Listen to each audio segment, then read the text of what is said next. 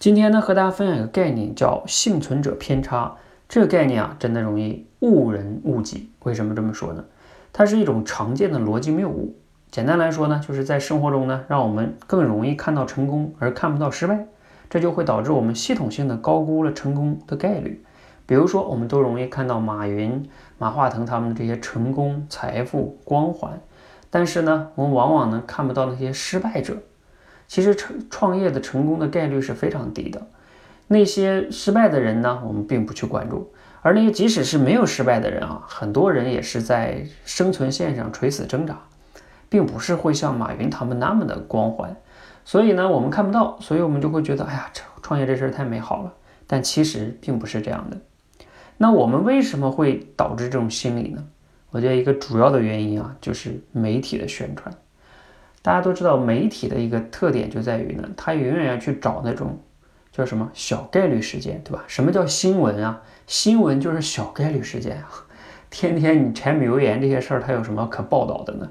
所以无论是创业还是什么，新闻永远要报道那些小概率事件。但是呢，由于我们天天接触的信息，天天都是看新闻啊，看什么的，你就以为这就是真实的世界。其实新闻报道的根本就不是真实的世界，那但是呢，我们就无形中产生了这种幸存者偏差的心理，这就会导致哈我们说的误人误己。为什么？比如说误己来说哈，呃，因为你高估了成功的概率，你就做出了错误的决策。比如说我们以前经常看什么一些人没有上大学就退学了，然后成功了，比如说比尔盖茨啊、扎里伯格啊等等等等的哈。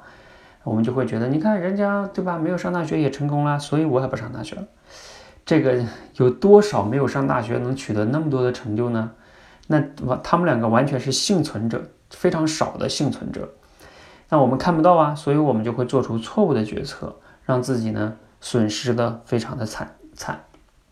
那还有一个是误己哈，就是说，比如说我们自己在总结自己的成功经验的时候呢，也会有这种心理。我们觉得自己是什么坚持啊，等等等等就成功了。我们会跟一些其他的人，比如说家里的晚辈啊，去分享自己的成功经验。但是其实呢，自己的成功也是有很大的概率，你自己都没有意识到的。比如说大环境啊，等等等等的。当你再把你所谓的成功经验分享给你后边的什么亲人朋友的时候，其实呢，并不不具有可复制性，这就会导致误人。所以呢，这种幸存者的偏差，它真的会导致误人误己哈。希望呢，大家都注意这个，呃，这个概念哈，或者这种逻辑谬误，让我们自己变得更明智、更智慧，可以看到真实的世界，而不要被迷惑哈。啊，这样的话呢，我们才能做出正确的判断，无论是对自己还是对他人，都是很有帮助的。希望今天的分享呢，对你有帮助和启发。谢谢。